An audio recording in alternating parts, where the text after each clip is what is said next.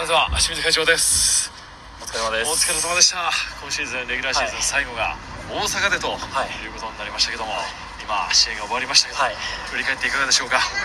試合内容的には、ね、本当かなり悔しい結果ですかね。あのまあ、応援的にもすごい雰囲気良かったですしチャンスもそれなりにあったと思うんで、まあ、勝てるチャンスはたくさんあったと思うんですが、まあ、結果が全てだと思うんでまあ、ねこの現実を受け止めてまたちょっとクライマックスでやり返したいなという気持ちです。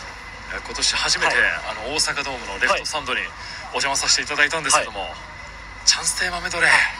10分以上続くとしんどいでしょ。さすがにしんどいですね。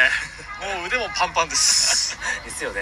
えーただいい経験をはい。いっぱいさせてもらいました、まあ、桜井さんが来られたからやったっていうわけではないんですけど、ええまあ、ちょっとね7回まではすごいちょっと1安打でチャンスもなくっていう展開だったんで、まあ、ちょっと何か流れを変えないとっていうのを、えー、と6回ぐらいに関西のメンバーで話し合ってじゃあチャンスもやろうと。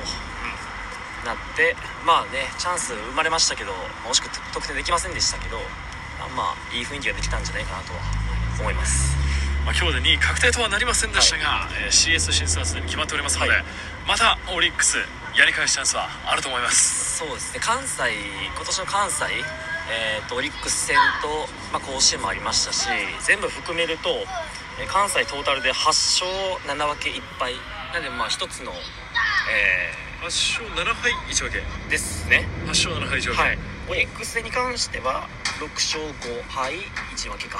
えなんでまあ勝ち越してるんですね。関西は勝ち越してるんですけど、ええ。まあねもうちょっと勝てた試合があったんじゃないかなっていうのを、まあ、振り返るとあの試合この試合っていうのは出てくるんでまあ僕らもうちょっと頑張らないといけないなっていうのは思いましたね。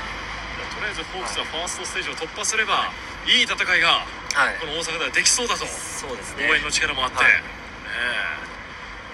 じゃあ最後に3年ぶりの日本一に向けて清水会長から一言お願いいたします、はい。えっと今年1年間ありがとうございました。